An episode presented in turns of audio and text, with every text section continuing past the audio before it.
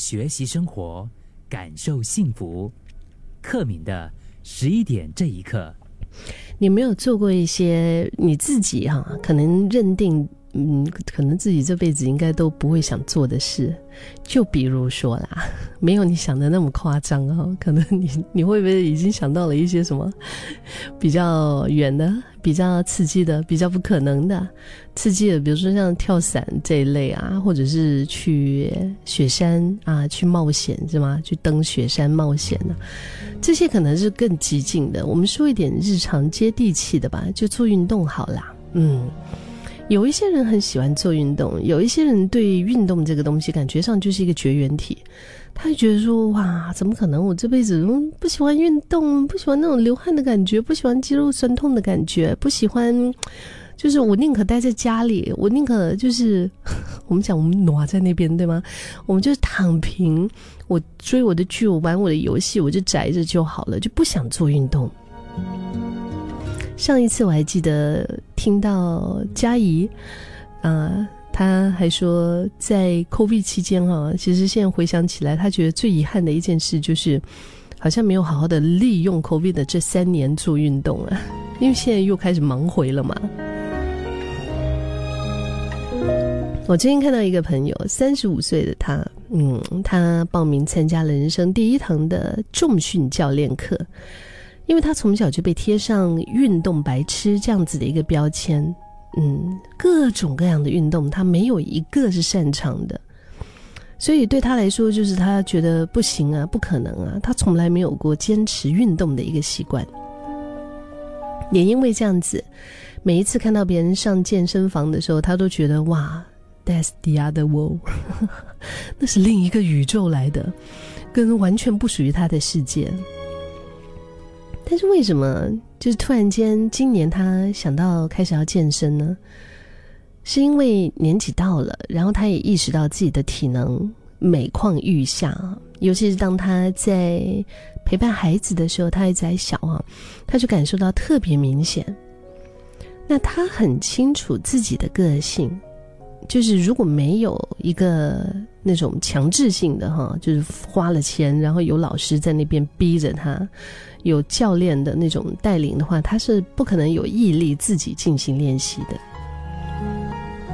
他其实也不希望自己说真的哇是为了减肥，他只是觉得想要更健康一些。嗯，我真的很认同，因为我到现在为止啊，我到现在为止。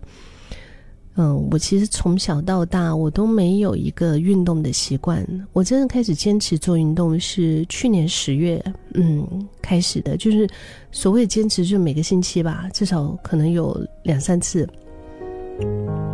嗯，你去课室去运动也好，去健身房运动也好，或者是你自己在家里面在坚持运动也好。然后我昨天我还在我的 IG 嗯 PO 了我。就是一开始运动前的照片，一一开始我就是穿的很宽松的，第一张是那种你知道那种大 T 恤，全部盖住的，然后最后一张我真的是我 PO 了三张嘛，在我的 IG，然后最后一张是终于就是我敢穿紧身的衣服，然后我也不会觉得太胆怯哦，就是本来是会有那种觉得很不好意思、很害羞，因为觉得自己的身材好像也不是特别有信心吧。